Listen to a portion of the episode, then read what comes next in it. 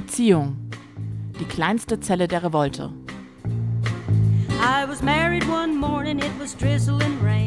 Staffel 3 der Podcast-Reihe Die Revolte beginnt auf Gut Holmecke.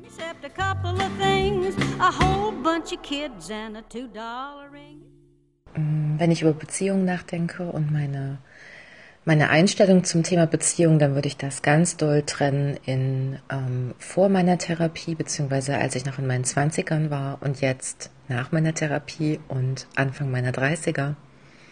In meinen Zwanzigern war ich sehr gefühlsgetrieben, hatte ein sehr romantisiertes, fast schon mädchenhafte Einstellung auch zum Thema Liebe und Romantik, habe ganz häufig irgendwie gedacht, mh, hm, oder fand Menschen interessant, die ähm, von denen ich damals dachte, dass sie Ecken und Kanten haben. Und heute würde ich denken, dass ich mit den Menschen nicht zusammenpasse, weil ich eigentlich etwas ganz anderes brauche. Damals war das noch so aufregend und ähm, dementsprechend hätte ich damals sicherlich eine andere Meinung gehabt, weil man sich trennen sollte. Damals wäre das bestimmt noch mit ganz viel On-Off und viel Tränen gewesen. Und heute denke ich, dass man sich trennen sollte, wenn die Beziehung kein Kraftort, kein Rückzugsort mehr ist ähm, und wenn man zu viel Energie rein investiert, die man eigentlich für sich selber braucht. Also praktisch die andere Person häufig ähm, überzeugen muss von Dingen, wenn man das Gefühl hat, die andere Person hat vielleicht gar nicht so viel ehrliches Interesse an einem selbst. Also ich denke, Gewalterfahrungen sind ein Grund, sich zu trennen. Ich denke, Verletzungen, die so tief gehen, dass man die nicht mehr verzeihen kann, ist ein Grund, sich zu trennen. Ich denke, es ist ein Grund, sich zu trennen, wenn man, oder es ist ein Punkt, sich zu trennen, wenn man so richtig angeekelt und angekotzt ist von dem Partner oder der Partnerin, dass man sozusagen jegliche positiven Gefühle für diese Person verloren hat und nur noch negative Gefühle fühlt. Dann denke ich auch, dass man sich trennen sollte. Liebeskummer ist deshalb eine der schlimmsten Formen von Kummer überhaupt, weil ich denke, dass es eigentlich ein Gefühl von Trauer ist. Es, eine Beziehung zu beenden hat immer was mit einer Verlusterfahrung zu tun. Ne? Also man verliert nicht nur eine enge Bezugsperson, sondern man ist damit konfrontiert, dass selbst wenn die Person noch in der Nähe bleibt, sich das Verhalten zueinander verändert, der Alltag verändert sich. Ähm, sehr oft ist ja eine Beziehungsperson auch die erste Ansprechperson für alle möglichen Dinge. Ähm, das heißt, es fällt also auch einfach eine Supportperson weg innerhalb äh, des eigenen Netzwerkes. Und ich glaube, durch diese ganzen Veränderungen, die ja so umfassend sind im Vergleich zu, ja, keine Ahnung, dem Verlust einer einzelnen, eher so mäßig bekannten Person. Ähm, es ist, denke ich, ein sehr, sehr einschneidendes Erlebnis, das sehr, sehr viel Anpassungsleistung braucht innerhalb des eigenen Lebens, Verhaltens, der Kommunikation und damit eben eine der schlimmsten Erfahrungen.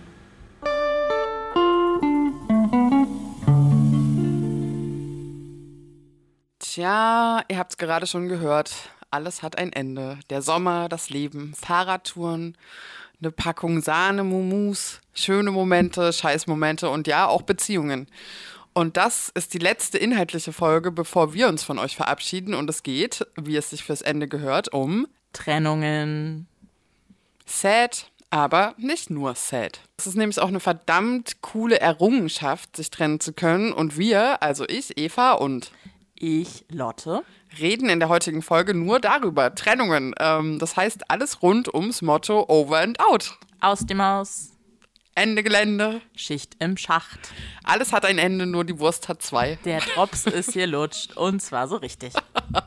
Aber es ist natürlich nicht nur lustig, auch wenn das bisher vielleicht so anklingt, ähm, sondern ich würde schon auch sagen, Trennungen von wichtigen Beziehungen sind so ziemlich das Schlimmste oder mit das Schlimmste, gefühlt existenziell bedrohlichste, was es gibt.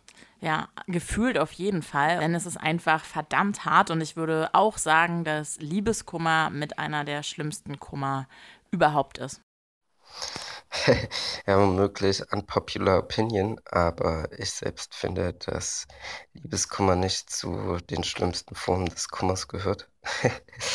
ähm, er ist schlimm, aber ich glaube, es gibt noch etliche schlimmere. Und ähm, ja, man muss auch loslassen können irgendwann, auch wenn es erstmal weh tut. Ähm, da muss man durch und irgendwann ist es auch wieder vorbei. Und das äh, habe ich mir zumindest immer versucht äh, vor Augen zu halten und mich eher abzulenken. Ja, äh, da wurde wohl noch nie jemand verlassen, hä? Was Trennung betrifft, so war es bei mir oft so, dass ich mich dafür entschieden habe, äh, mich zu trennen. Und äh, mitunter war es auch quasi einvernehmlich, so beidseitig ähm, dass ich jetzt verlassen wurde, ähm, obwohl ich noch so total glücklich mit der Beziehung war oder daran festhalten wurde, wollte, ähm, ist mir nie passiert. Tja, ist eine echt fehlende Erfahrung, würde ich sagen. Also wird es scheinbar mal Zeit. ja, aber ähm, jetzt wirklich Scherz beiseite. Wir starten wie immer mit der Frage an dich, beziehungsweise mich. Hast du schon viele Trennungserfahrungen hinter dir? Warst du Verlassene oder Verlassende oder beides? Ähm, ja, vielleicht kannst du ja mal ein paar kurze Eindrücke deiner Trennungserfahrungswelt äh, schildern, die du mit uns teilen wollen würdest. Äh, also, ich war sowohl Verlassene als auch Verlasshände und würde sagen, dass ich beides mega heftig finde und dass mich das Verlassenwerden auf jeden Fall viel krasser emotional abgefuckt hat. Gleichzeitig denke ich, dass ich über diese Erfahrung, verlassen zu werden, aber auch als Verlassene, aber mehr nochmal in diesem Schmerz anders äh, reflektiert habe. Und darüber hinaus dann denke ich auch viel über mich gelernt habe, was ich dann auch bewusst versucht habe, in anderen Beziehungen zu ändern, also mhm. Fehler nicht zu wiederholen und so weiter. Mhm. Und auch zu schauen, worum geht es mir eigentlich bei der anderen Person? Also, wenn wir jetzt so von Romantic Relationships reden, dann bin ich, glaube ich, immer klarer darin geworden im Laufe der Zeit und der Erfahrungen, worauf ich Bock habe und was mir wichtig ist und was eben nicht klar geht. Mhm. Also quasi auch die Trennungskrise als Chance begriffen, irgendwie, äh, in der man auch über sich hinauswächst und auch stärker werden kann. Äh, und du? Mm, ich weiß gar nicht, ob ich verlassen oder verlassen werden schlimmer finde. Also ich würde sagen, auf jeden Fall ist der Schmerz, wenn man verlassen wird, so krass. Ähm, mhm. Genau, und diesen Schmerz fühlt man wahrscheinlich nicht, wenn man verlässt, aber ich finde, verlassen müssen fast unangenehmer. Also oder zumindest kann ich mich halt ewig lange nicht dazu durchringen. Und das ist ja auch irgendwie kacke, weil man die andere Person dann meistens auch nicht mehr so gut behandelt. Mhm. Ähm, und ich weiß halt immer nicht so, ist das jetzt eine Phase, die ich habe, ähm, oder habe ich wirklich einen Trennungsgrund? Wann sollte ich mich trennen? Mhm. Wann ist mir was zu viel? Und halte dann auch viel zu lange irgendwas aus, glaube ich, was ja, wie gesagt, auch für die andere Person nicht cool ist. Und manchmal, also das ist mir zumindest auch schon passiert, äh, dass ich es dann fast gut fand, wenn man von jemandem scheiße behandelt wird und dann äh, einfach cutten kann ähm, und halt quasi so den plausiblen Trennungsgrund hat. Und das ist, ja, also da muss ich auf jeden Fall auch noch ein bisschen äh, an mir arbeiten, um mich nicht einfach so der Verantwortung zu entziehen. Ähm, aber ja, insgesamt ist eine Trennung halt krass. Also weil auch so eine Person, gerade in romantischen Beziehungen, ähm, einen ja doch meistens so sehr stabilisiert und äh, so sehr Teil des eigenen Lebens wird und man viel auslagert und dann fällt man halt so ein bisschen auf sich zurück. Ähm, genau, aber auf der anderen Seite hat es halt auch voll was. Also so eine neue Freiheit und so ein neues Angehen seines Lebens. Puh, äh, spannend, spannend. Aber ja, ich würde sagen, wir haben ja immer viel zu erzählen und ich würde vorschlagen, wir hangeln uns jetzt einfach mal Stück für Stück. Peu à peu. Äh, Schritt für Schritt. Und Wort für Wort. Durch die Aussagen der InterviewpartnerInnen. Wie immer. Ja, äh, es geht los. Also, trennen oder getrennt werden. Was sind eure Erfahrungen und was ist beschissener? Ich habe in den meisten Fällen meine Beziehungspartner verlassen. Ähm, meistens habe ich das aber nicht so richtig gut hinbekommen, das zu einem Zeitpunkt zu machen, an dem es vielleicht schon angebracht gewesen wäre, sondern ich konnte früher nicht so gut alleine sein und habe mich dann eigentlich immer erst getrennt, wenn ich einen neuen Partner gefunden habe. Ähm, und nur einmal wurde ich verlassen und das war richtig, richtig beschissen. Also da ging es mir extrem schlecht mit und ich habe mich da auch ähm, vor dem Typen so im Nachhinein, würde ich sagen, ganz schön erniedrigt, weil ich irgendwie unbedingt mit ihm zusammen sein wollte. Der hat mich eigentlich verlassen, bevor wir richtig zusammen waren. Aber in den war ich ganz schön dolle verliebt und deswegen war das sehr schlimm. Deswegen glaube ich, dass es ähm, so drauf ankommt, aus welchem Grund man sich trennt. Also was beschissener ist. So bisher war es bei mir so, dass ich sozusagen das schlimmer fand, verlassen zu werden, weil das vielleicht einerseits so Verlassensängste aus Kindheitssachen triggert, aber vor allem, weil ich eben damals unerfüllte Liebe gespürt habe. Aber ich habe auch insgesamt noch nicht so viele ähm, Beziehungen geführt in meinem Leben. Als Jugendlicher so ein paar kurze. Und äh, danach drei längere, beziehungsweise jetzt äh, eine vierte längere, aber da bin ich ja noch in der Beziehung. Und ähm, Deswegen kann ich auch in meinem Fall schwer sagen, was die beschissenere Erfahrung ist. Kann aber äh, zu dem Punkt, äh, sich selbst von einer anderen Person zu trennen, sagen, dass ich das auf jeden Fall auch immer sehr schlimm finde, weil die Gründe in meinem Fall jetzt auch nie waren, dass ich eine Person äh, plötzlich oll fand oder scheiße, sondern dass es halt einfach ähm, Gründe gab, warum ich nicht länger in einer romantischen Beziehung, Zweierbeziehung, äh, sein wollte. Und ähm, mich damit trotzdem immer sehr schwer getan habe und ein großes Schuldgefühl gegenüber ähm, der anderen Person hatte, weil ähm, ja ich immer große Angst davor habe und hatte, ähm, Personen zu verletzen, halt vor allen Dingen Menschen, die mir nahestehen und man dann manchmal nicht drum rumkommt und es für mich äh, ganz schwer auszuhalten ist, aber trotzdem dann ab einem gewissen Punkt die Notwendigkeit überwiegt, wenn man merkt, dass man so in der Form nicht mehr glücklich wird miteinander. Und trotz alledem war das immer eine sehr schwere Entscheidung. Und ähm, das sonst denke ich, dass es schon auch genauso beschissen sein kann zu verlassen, wenn man das aus einem so einem Grund tut, den, der jetzt nichts mit den Gefühlen alleine zu tun hat oder so. Das weiß ich nicht, wenn zum Beispiel der Partner oder die Partnerin krank sind und man kann das nicht mehr ertragen oder man ähm, zieht so weit auseinander, dass das sozusagen aus so Vernunftgründen sich zu trennen. Also ich glaube, aus Vernunftgründen sich zu trennen, ist es egal, wer das macht, es ist dann eher beschissen und schmerzhaft und Trennung kann natürlich aber auch sehr, sehr erleichternd sein. Und das war bei mir in den Fällen, in denen ich verlassen habe, immer so, dass ich danach auch mit Trauer und teilweise Liebeskummer, aber vor allem immer eine sehr große Erleichterung gespürt habe. Und dann ist mir aufgefallen, dass ich, glaube ich, immer die Person war, die ähm, wie so den finalen Trennungsschritt gemacht hat aber dass nur in der Hälfte der Fälle ich das Gefühl hatte, die Person war, die das wirklich entschieden hat oder wollte und dass in den anderen Fällen ich mehr so das Gefühl hatte, wie so der anderen Person eine Aufgabe abzunehmen, weil die andere Person es irgendwie wieso nicht übers Herz gebracht hat oder nicht hingekriegt hat, sich zu trennen, aber eigentlich nicht mehr mit mir zusammen sein wollte und ich das, den Zustand nicht ausgehalten habe. Ähm, und deswegen habe ich das Gefühl, ich wurde auch schon verlassen. Und ähm, ich finde beides richtig scheiße. Also ich glaube, zu verlassen ähm, ist krass schlimm und hat voll viel mit so Schuld zu tun, aber dafür fand ich es immer auch so ein bisschen befreiend. Und verlassen zu werden, genau so da kann man sich vielleicht besser in die Misere stürzen, aber dafür ist es auch unendlich verunsichernd. Also ich glaube, die beschissenere Erfahrung ist, was das Gefühl anbelangt und die Intensität des Gefühls und die Veränderung auf das eigene Leben und wie man das so führt oder zu führen in der Lage ist.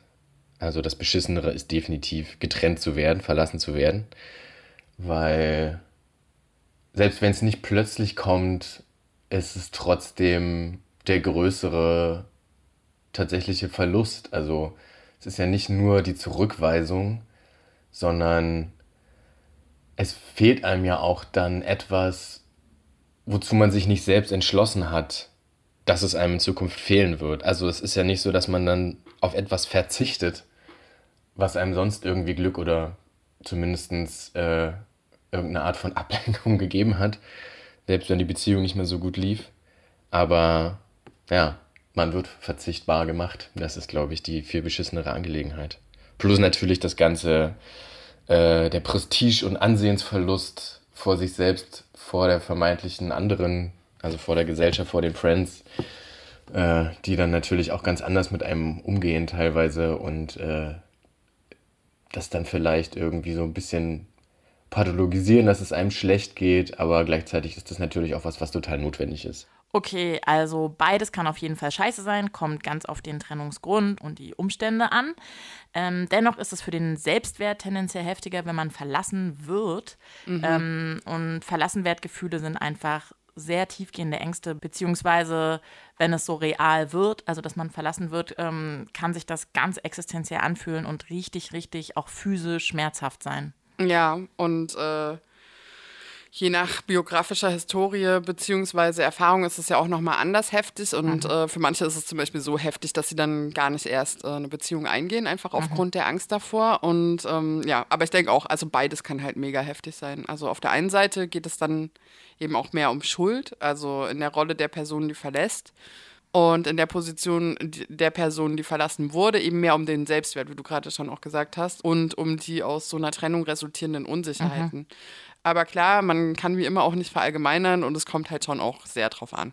Ja, und äh, was ja wie immer auch so ein Punkt ist, über den wir nachdenken, äh, sind so geschlechtsspezifische Punkte in mhm. äh, so Kontexten, in dem konkreten Fall um so Trennungsrollen. Und ja, auch das ist geschlechtsspezifisch unterschiedlich aufgeladen. Voll. Wenn wir uns jetzt zum Beispiel mal angucken, wie so Personen nach einer Trennung beäugt werden und welche Rolle ihnen da angedacht oder wortlos ans Herz gelegt wird, dann ähm, war das zum Beispiel in den älteren Generationen voll krass. Also auch wenn das jetzt ähm, vielleicht keine freiwillige in diesem Sinne Trennung war, aber wenn wir uns nur zum Beispiel mal die Frauen angucken, die keine neue Liebe mehr eingegangen sind, wenn der Mann beispielsweise im Krieg gefallen war oder einfach verstorben ist oder mhm. so. Ähm, ja, das galt dann eben trotzdem als untreu oder unsittlich. Und ja, ich würde sagen, bei einem Mann, der alleine da steht, ähm, aus welchem Grund auch immer, gibt es schon eher so ein Verständnis von, naja, der braucht da schon auch wieder eine neue Frau an seiner Seite, so eine, die kocht und äh, die ihn umsorgt, weil wie sollen der sonst alleine klarkommen? Ja, und das zeigt sich ja auch darin, ähm, wie zum Beispiel mit Trennungen umgegangen wird. Also und auch da sieht man ja, dass äh, es immer noch teilweise so ein bisschen äh, die Situation gibt, ähm, dass Männer den Schmerz nach einer Trennung weniger nach außen tragen und auch weniger zugeben und äh, das mehr in so einer Art von, naja, ich bin trotzdem erfolgreich, ich kann alle Frauen haben, die ich will, wenn ich nur die und die Sachen erreicht habe und das darauf eher so ein bisschen oder darüber vielleicht auch kompensieren oder zumindest das nicht so zulassen, wohingegen das äh, bei Frauen dann schon auch nochmal einen anderen Schmerz und auch einen anderen Ausdruck dessen gibt. Und ein anderes Beispiel ist ja auch zum Beispiel der sitzen gelassene Mann, also vor allem der sitzen gelassene Ehemann mit Kindern, der ja wesentlich mehr Mitleid als die vielen sitzen gelassenen Frauen mhm. erntet. Ähm, also, weil das ist halt einfach der Standard und damit ist es irgendwie normal und bei einem Mann dann halt nicht. Das ist ja ganz ähnlich wie bei diesem Verhältnis, was wir schon so oft hatten ähm, von Vätern und Müttern auf dem Spielplatz. Ja, und äh, ich finde äh, diesbezüglich auch nochmal ganz aktuell den Fall von Bibi und Julian Klaassen sehr spannend. Mhm. Ähm, ich habe da so ein bisschen verfolgt, was da bei diesem Vorzeige-YouTuber-Blogger-Pärchen ähm, abging bei deren Trennung. Die äh, hatten ja so Kinder und Villa und immer glücklich und pipapo. Naja, und jetzt ist es halt aus und kurz nach der Trennung erscheinen so Paparazzi-Fotos von ihr im Netz mit einem anderen Boy, was ja erstmal völlig legit ist so. Ähm, man weiß ja auch nichts genaues, was auch immer, aber bam, geht übelst der krasse Shitstorm los in ihre Richtung und Gerüchteküche gleich mega heiß und die Annahme, dass sie eine Schlampe ist, die ihn betrogen hat, die Familie, sitzen gelassen hat ja, und sich einfach viel zu schnell neu gebunden hat. Und wie konnte sie nur und wie unehrlich. Ähm, ja, wiederum nochmal wenige Tage später übelst hot inszenierte Fotos von wiederum ihrem Ex, also Julian Klaassen und seiner neuen auf einer Yacht und halbnackig und immer übelst am Rummachen und ja, auf seinem Insta-Account geht es eher so, yeah, alle freuen sich über sein neues Glück und wünschen ihm nur das Beste. Ich meine, hallo? Ja, äh, same story wie mit Britney und Justin damals. Also kann ich mich noch sehr gut erinnern. Ähm, ja, also es gibt einfach tausend Beispiele davon. Ähm, aber jetzt mal generell und ganz unabhängig von der Gender-Komponente, ich finde schon auch, dass es so unterschwellig intuitiv den Drang gibt, die verlassene Person als Opfer und die Person, die verlässt, als Täterin oder als Täter wahrzunehmen. Mhm. Also jetzt auch natürlich krass zugespitzt dargestellt. Aber dennoch, und ähm, ich glaube, das muss auch ganz grundsätzlich hinterfragt mhm. werden äh, und auch irgendwie dekonstruiert und abgeschafft werden. Beziehungsweise muss man, wenn man da so eine starke Bewertung vornimmt, einfach mhm. den Einzelfall auch wirklich kennen und mhm. sich angucken, weil mhm. eine Trennung beziehungsweise das Trennungsverhalten kann ja niemals losgelöst von der Beziehung mhm. und der Beziehungsdynamik, die der Trennung vorausging, betrachtet werden. Ja, so was kommt dann halt manchmal auch von so was, war. Und genau Beziehungen eingehen ist eine freiwillige Sache und sie zu beenden dementsprechend vollkommen normal und Teil des Voll. Games, ja. auf das wir uns einlassen. Und äh, ja, ganz formal betrachtet, auf jeden Fall. Und ja, Trennungen sind eine notwendige emanzipatorische Option und Teil einer auf Freiwilligkeit basierenden Beziehung, ja. die eben auch an einen Punkt kommen kann, wo es nicht mehr weitergehen soll oder kann oder man einfach nicht mehr will. Ich denke, was ähm, definitiv immer ein Punkt ist, ist ähm, Gewalt in Beziehungen. Auch wenn es ähm, da ja ähm, trotz alledem sehr schwer ist. Aber ich glaube, das ist so ein Punkt, wo man endgültig ähm, einen Schlussstrich ziehen sollte. Und ja, ich glaube, es gibt so Extremfälle quasi, die auf jeden Fall ähm, das Ende einleiten sollten. Aber ansonsten gibt es auch ganz viele Dinge, die sich eben nicht verallgemeinern lassen. Ich finde, das ist eine richtig schwierige Frage zu beantworten, weil das äh, Vermögen des Aushaltens und des Aushandelns und des Dranbleibens und die Ressourcen aufzubringen, um eine Beziehung an, in Anführungsstrichen auch zu kämpfen, ähm, sehr, sehr unterschiedlich sind. Ähm, genau, für mich ist, glaube ich, der, wäre der Knackpunkt bei uns schon deutlich eher gewesen, nämlich an dem Punkt, wo wir eigentlich nicht mehr wirklich ähm, die guten Sachen an dem anderen schätzen konnten, sondern vor allen Dingen das Negative in den Fokus gerückt ist. Dass so dieser Punkt, fühle ich mich mit der Person noch wohl, kann ich mit der Person noch sein, wie ich eigentlich wirklich bin. Und wenn das nicht erfüllt ist, halt drüber sprechen, ist so der Punkt. Und wenn das nicht hilft, dann bin ich auf jeden Fall auch dafür, eine Beziehung eher abzubrechen, als immer mehr und immer mehr Arbeit da reinzustecken, insbesondere wenn die Arbeit sehr ungleich verteilt ist, die Beziehungsarbeit, die da drin steckt. Äh, tja, ich würde sagen, ähm, wenn vielleicht das Gefühl, dass man hier nicht richtig ist oder dass man der anderen Person was vormacht, nicht nur sporadisch immer mal wieder auftaucht oder so oder in ähm, ja, in Momenten, wo es einem eh vielleicht nicht so gut geht oder wo man gerade sowieso zweifelt, sondern das im alltäglichen Leben irgendwie auftaucht und man auch das Gefühl immer hat, das, was ich gerade beschrieben habe, ähm, wenn man an die andere Person denkt oder wenn man an die andere Person erinnert wird und darauf angesprochen wird. Und äh, ja, ich glaube, dann sollte man sich dann wahrscheinlich mal mit sich auseinandersetzen. Und klar, sich auf eine gute Art zu trennen, ist immer erstrebenswert. Ja, die Frage ist halt nur, was ist überhaupt eine gute Art, sich zu trennen? Also so jetzt nicht aus Faulheit einfach nur eine SMS schreiben, äh, glaube ich, ist schon fair. Ich kann aber auch total nachvollziehen, wenn man sich zum Beispiel nur schriftlich trennen kann, weil man dieser Person gar nicht mehr begegnen kann oder möchte. Also da kommt es für mich auch total auf den Trennungsgrund an. Wird jetzt aber mal sagen, genau, also für eine Beziehung, die irgendwie auf Augenhöhe war und die irgendwie die sich auch auf Augenhöhe trennt, fände ich es schon auch angemessen, sich dann in Wirklichkeit zu begegnen und sich in die Augen zu schauen und die Trennung zu vollziehen.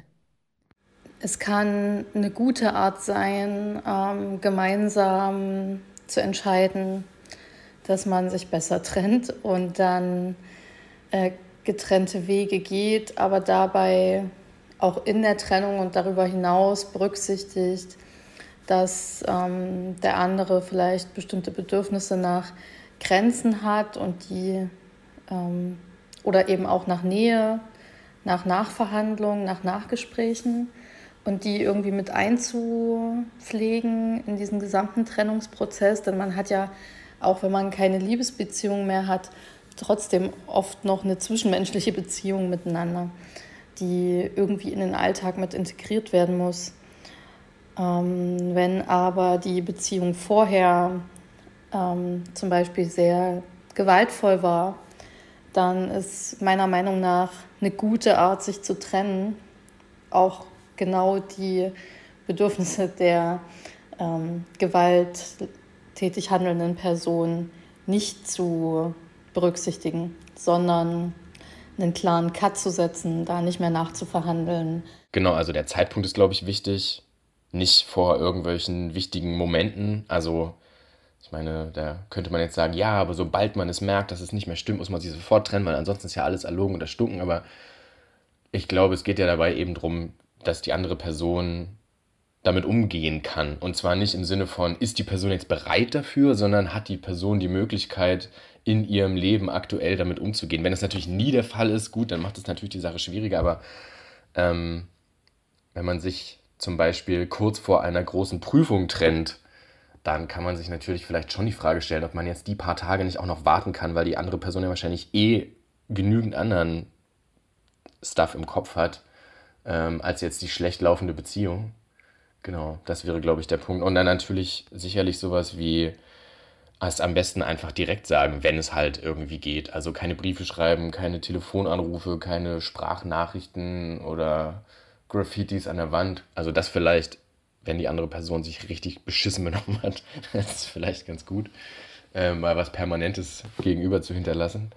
Aber ansonsten, ja, Raum, Möglichkeit äh, für Rückfragen und sich nicht einfach verschließen, weil natürlich ist es unangenehm, sich zu trennen. Natürlich ist es schrecklich, sich zu trennen. Und ich glaube, ich hatte ähm, immer wieder die Problematik, dass ich mich äh, nicht getrennt habe, weil ich einfach der anderen Person das nicht so sagen konnte, weil ich die andere Person einfach nicht verletzen konnte, weil ich da nicht ähm, das machen wollte. Ich mich sozusagen, also ich will nicht sagen, mich nicht schuldig machen will, aber im Endeffekt kommt es ja darauf, läuft es ja darauf hinaus. Also ich glaube, aufgrund meiner eigenen Erfahrung, vielleicht bin ich da so ein bisschen gebranntes Kind, finde ich es gut, wenn Leute sich einfach trennen, wenn sie sich trennen wollen.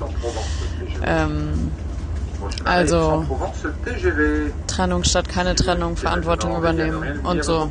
Das finde ich gut, aber scheiße ist es trotzdem.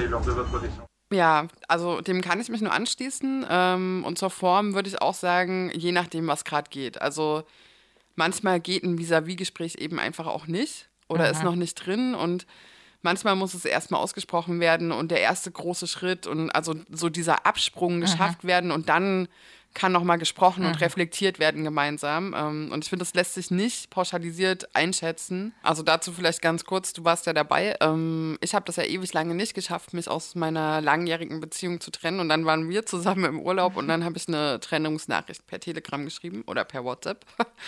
Ähm, und ich hätte es halt nicht anders geschafft. Also ich hätte es wirklich nicht anders geschafft. Ich habe es davor immer versucht und ich fand es auch total cool, dass du mich da drin empowert hast, ehrlich gesagt.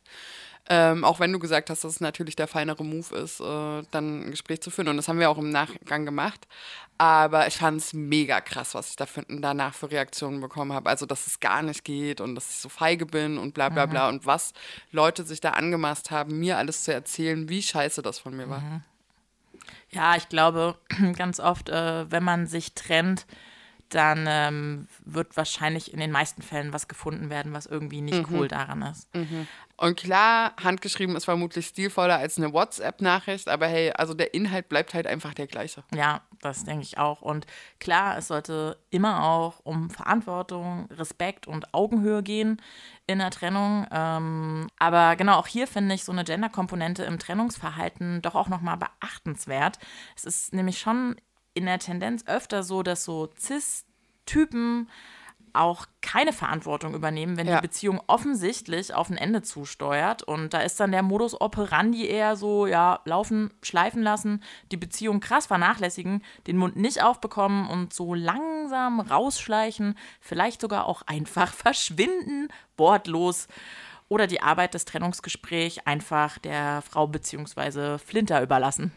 Ja, und am Ende ist man dann fein raus als Verlassener. Ähm, weil man einfach nie was entscheiden musste und ja keine Verantwortung für sich selbst oder das Miteinander übernehmen muss. Ja, und demgegenüber gibt es ja auch noch das äh, Frauen- bzw. Flinter-Klischee äh, bezüglich Verhalten, Trennungsverhalten. Das wäre dann eher so ähm, stereotyperweise Klammern, sich nochmal so einem On-Off hingeben, ganz, ganz, ganz viel reden und nochmal reden, vielleicht auch spontan nochmal ein anderes Beziehungsmodell vorschlagen, nur damit es nicht endet.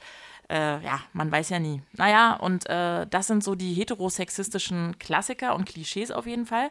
Und klar kommen so Verhaltensweisen ähm, schon auch vor und sind auf jeden Fall beide schwierig und beide aber auch mit geschlechtsspezifischer Sozialisation bzw. Erziehung erklärbar, würde ich sagen.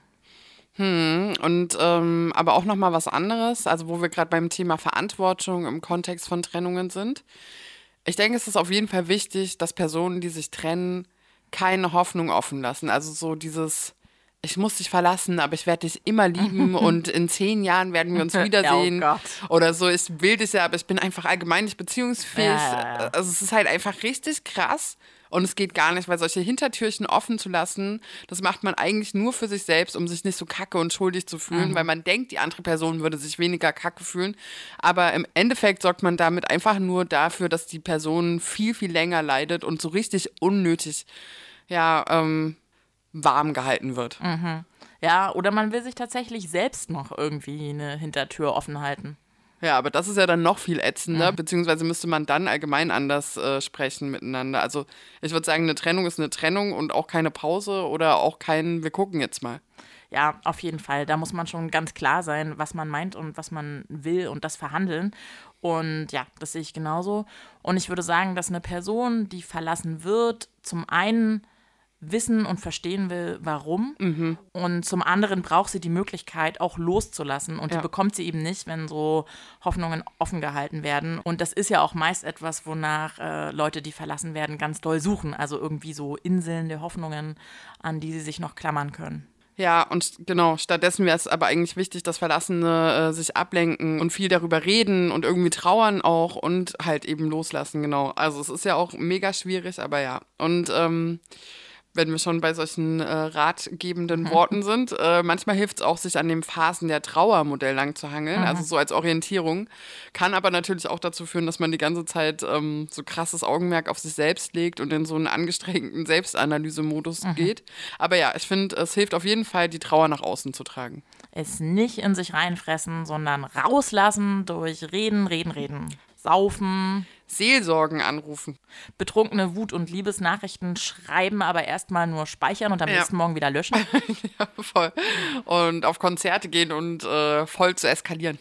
Friends, Friends, Friends um sich haben. Und mit Terminen vollstopfen. Ja, einfach nicht so viel allein sein auf jeden Fall und versuchen nicht so krass ins Grübeln zu kommen. Also grundsätzlich würde ich sagen, Ablenkung ist das Gebot der Stunde. Äh, sonst kann aus so einer Trennung auch mal eine depressivere Episode werden. Voll. Denn Liebeskummer ist schon mit einer der schlimmsten Kummer überhaupt. weil der so ohnmächtig macht. Also wenn ich will, dass mich eine Person liebt und die diese Person liebt mich aber nicht zurück, dann kann ich daran einfach nichts ändern. Und ich glaube, Ohnmachtsgefühle sind die Gefühle, die uns immer am verzweifeltsten zurücklassen und die irgendwie so unsere innersten Bedürfnisse antriggern. Da fühlen wir uns, glaube ich, wie Kinder, die eben ohnmächtig sind gegenüber Entscheidungen anderer. Also in dem Fall sozusagen das, das innere Ich fühlt sich dann eben erinnert an Entscheidungen, die zum Beispiel Erwachsene für einen getrennt, ge, getrennt, ha. Entscheidungen, die Erwachsene für einen geführt haben. Und ich glaube, das ist so ein Punkt, warum das so extrem schmerzhaft ist, weil man eben ohnmächtig ist im Liebeskummer. Und ansonsten gibt es doch da auch so äh, Studien zu, dass Liebeskummer tatsächlich was mit dem Herzen macht und das eben einfach tatsächlich wehtut auf einer ganz organischen Ebene. Ich glaube, je näher Leute an mir dran sind, je näher so intensen Psychoshit handle ich auch mit denen oder in der Beziehung mit denen aus. Und je mehr, desto mehr egal. Also genau, wenn ich sehr nah mit jemand bin, dann ähm, zeige ich mich auch viel mehr und ähm, so. Und wenn dann in dieser Beziehung Kummer entsteht, dann äh, tut es ganz doll weh, weil ähm, weil ich so offen bin. Also weil es so ist, als hätte ich wie so meine Rüstung nicht an und dann kann mich jemand so ganz schlimm verletzen. Ähm, ja, das vielleicht. Also einmal ist es irgendwie so eine Art von, ja, tatsächlich sehr physischem Schmerz. Also ich habe mich, gerade wenn man irgendwie vielleicht sogar spürt, dass eine Trennung oder irgendwie was Negatives in der Richtung bevorsteht oder dann man einfach Angst hat, dass irgendwie ein eigenes Verhalten oder eine Konstellation von Ereignissen irgendwie dazu führt, dass eine andere Person sich vielleicht trennt, dass man schon diesen Schmerz einfach im Herzen spürt und irgendwie eigentlich das Gefühl hat, als würde man sich da jetzt äh, am liebsten sein Herz mit irgendeiner Laserkanone aus der Brust schießen, damit es aufhört, überhaupt da zu sein. Ähm, Genau. Und eine ziemlich kompromisslose Art zu sagen, ich ertrage diesen Schmerz gerade nicht, weil man kann ja auch, man kann ja auch keine Creme drauf machen, das hilft ja quasi auch nichts. Und ja, ich glaube, gleichzeitig ist es ja auch einfach ein Angriff auf die eigene Selbstwahrnehmung, ein Angriff auf die eigene Integrität, ein Angriff auf, wie bin ich als Person in dieser Welt und wenn dann nicht nur das Verlassensein in Zukunft, dass einem die Liebe auf die andere Person abhanden geht, die möglichen Zukunftspläne, die man sich gemacht hat. Und vielleicht wird ja auch ein bisschen was von der Vergangenheit irgendwie entwertet damit, indem halt, wenn die Person jetzt sagt, naja, es ist jetzt schon, also seit unseren letzten Urlauben oder seit letztem Jahr oder was weiß ich wann, äh, seitdem wir zusammengezogen sind oder wie auch immer, es ist nicht mehr das Gleiche, dann ähm, ja, wird ja auch viel von der eigenen Vergangenheit kaputt gemacht und äh, Dementsprechend ist dann auch die Zukunft nicht mehr da und in der Gegenwart ist es dann ein ziemlich, ziemlich tristes, unangenehmes Knäuel von Scheiße.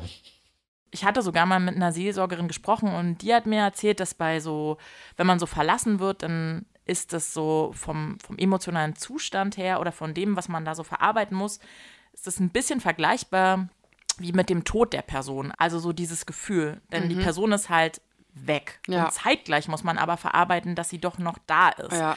Also sie ist weg und trotzdem noch da. Ja. Aber das Gefühl von Verlust und so abgetrennt werden, ähm, meinte sie, ist halt vergleichbar, weil es auf so einer Gefühlsebene eben krass existenziell bedrohlich ist. Mhm. Ich finde es auch richtig krass. Und dann ja auch oft dieser Spießrutenlauf, weil man sich auf gar keinen Fall mhm. oder halt eben so unbedingt begegnen mhm. will. Und man meidet Orte, man sucht Orte auf und äh, man will irgendwie so alles und gleichzeitig gar nichts darüber wissen, was äh, die andere Person macht, mhm. wen er sie trifft, mhm. ob es schon jemand anderes Neues gibt und es ist einfach so anstrengend. Es ist mega anstrengend und äh, ja, also und was ich auch spannend finde, ist so die Rolle des Freundeskreises beziehungsweise allgemein so das Umfeld, also auch so familiäres Umfeld und so. Wie verhalten die sich? Also weil es ist ja oft so, dass man eben nicht nur von dieser Person abgetrennt ist, sondern da hängt ja dann irgendwie noch was mit dran, worum man dann auch trauert, weil es eben erstmal nicht mhm. zusammengeht oder so. Und da ist dann schon die Frage, wie positionieren sich auch die Leute im Umfeld und ähm, ja, entscheiden sie sich für die eine Seite oder die andere oder eben nicht. Und äh, ja, also angenommen, die Fronten sind krass verhärtet, was ja gar nicht mal so selten der Fall ist, dann, wie ich eben schon meinte, dann bedeutet das eben nicht nur den Verlust der romantischen Person, sondern noch einige andere. Voll. Ja, eigentlich voll ätzend, dass es da auch so Loyalitätsbeweise mhm. geben muss. Also beziehungsweise, ja, die werden ja auch oft gefordert vom Umfeld. Mhm. Ähm, aber klar, auch das ist vermutlich davon abhängig zu betrachten, was eigentlich vorgefallen mhm. ist. Ähm, aber ja, wenn man sich dann auch noch mit Kind zum Beispiel trennt, dann ist ja auch nochmal alles anders. Auf jeden also Fall. Einfach weil du musst ja dann Kontakt halten, also im besten Fall. Ähm, sowohl meist zu den Verwandten des oder der Ex, aber vor allem eben auch Kontakt zu der Ex-Person selbst. Ja. Und das ist ja auch voll die krasse Herausforderung, ähm, was ja auch nicht selten eskaliert und so gar nicht funktioniert. Äh, und es gibt dann diese Losung nicht auf dem Rücken der Kinder, aber ja, wer hat das schon wirklich hinbekommen, ne? Ja, es ist echt scheiße. Auf jeden Fall. Aber eben auch wirklich krass herausfordernd, das so zu bewerkstelligen. Aber äh, bezüglich all dem davor Gesagten, ja, ich würde sagen, es ist mal wieder sinnvoll festzuhalten, dass dieses krasse symbiotische Zusammenwachsen einfach nie cool ist. Ja. Also ob als Paar oder auch in einer Freundinnenschaft, man braucht immer autonome Rückzugsräume, Leute, Aktivitäten unabhängig von der Partnerin oder Freundinnenschaften, einfach damit nicht mit einer Trennung wirklich das ganze soziale Umfeld zusammenbricht. Das ist so übelst krass. Voll. Du sagst es. Äh, apropos Paar- und Freundinnenschaft. Ja, manchmal, also hin und wieder werden getrennte Romantic Relationships ja zu Freundinnenschaften, was eigentlich voll, ähm, ja, das schöne Fortführen einer Verbindung miteinander ist. Absolut. Ähm, auch wenn man sich das akut ja in den seltensten Fällen vorstellen kann. Aber ja, was braucht es denn, damit sowas überhaupt möglich ist? Ich bin mit keinem meiner Ex-Partner tatsächlich so richtig befreundet, dass ich sagen würde, das ist eine Person, die ich irgendwie anrufe, wenn es mir schlecht geht. Aber ähm, ich habe einen Ex-Freund, der mein langjährigster Beziehungspartner war und vorher eben auch schon lange so Best Friend. Ähm, mit dem habe ich auf jeden Fall Kontakt, den treffe ich auch manchmal. Ich würde sagen, dass eigentlich fast alle Beziehungen, die ich geführt habe, ähm, in Freundinnenschaften dann gemündet sind.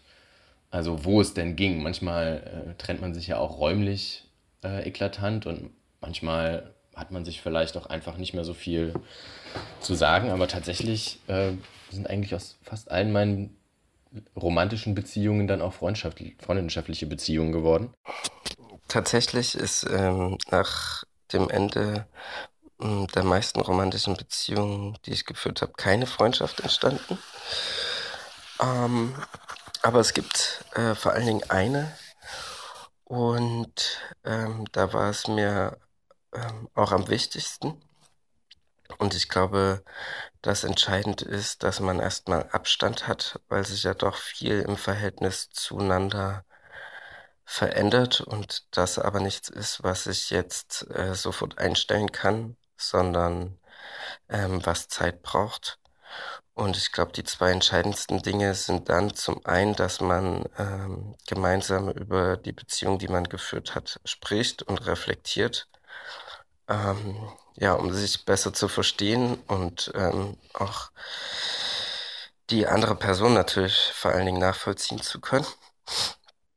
Und ähm, dann ähm, nach so einem Abstand auch wieder zueinander finden zu können. Und ich glaube, das ist das Zweite, was am allerentscheidendsten ist, dass von beiden Seiten auch wirklich ähm, der Wille dazu da ist, weiter miteinander in Kontakt zu bleiben. Äh, genau, aber ich denke, es braucht auch, um aus einer Beziehung, aus einer romantischen Beziehung irgendwie eine Freundschaft entstehen zu lassen, braucht es erstens Zeit, dass entstandene Wunden und Verletzungen irgendwie heilen können oder zumindest die Chance haben zu heilen. Ähm, es braucht, dass die Beziehung an sich auf Augenhöhe irgendwie war oder respektvoll miteinander war, dass es nicht so tiefgreifende Verletzungen gibt, die man nicht verzeihen kann. Ich glaube, das ist extrem wichtig und dann braucht es meiner Meinung nach auch eine Gesprächsbereitschaft, ähm, vielleicht auch irgendwie so eine Moment von, wollen wir über bestimmte Dinge nochmal reden, wollen wir die nochmal aufarbeiten oder nicht? Wie wichtig ist das für unsere jetzige Beziehung? Und ich glaube, je tiefer dann die Freundschaft sein soll, umso mehr muss man irgendwie auch aus der Beziehung aufarbeiten. Yes, und weil das eine so versöhnliche Stimmung aufmacht, enden wir an dieser Stelle. Nächste Folge, letzte Folge. Da bekommt ihr auf die Ohren Outtakes. Sehnsüchte und Ängste der Interviewten dieser dritten Staffel. Gedanken über Freundinnenschaften als ja wohl die allerwichtigste Beziehung und Revoltekeimzelle überhaupt. einen kleinen Rückblick auf die Staffel. Und einen Ausblick auf das, was kommt, äh, denn die Revolte geht auf Reise. Und das heißt, dass sich auch unser Modus ein bisschen verändern wird. Genau, es wird nämlich eher so ein Porträt-Style werden. Das heißt eher eine Person im Fokus, die wir auf Reisen kennenlernen, statt ganz viele Personen innerhalb einer Folge. Und es wird auch höchstwahrscheinlich nur eine Folge pro Monat geben. Und kein fester Rhythmus und kein fester Tag mehr. So wie sonst. Da haben wir uns ja eigentlich immer sehr, sehr an den Donnerstag gehalten. äh, das heißt, kurz, mit der nächsten Staffel wird für eine Weile erstmal alles anders. Sehr aufregend. Genau. Geht los. Beziehung.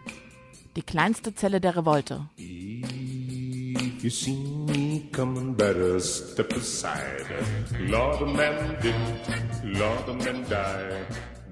Staffel 3 einer Podcast-Reihe von Eva Weber und Lotte Damm. The 16 tons. What do you get? Another day older and deeper in debt. Then, baby, don't you go me, cause I can't go. I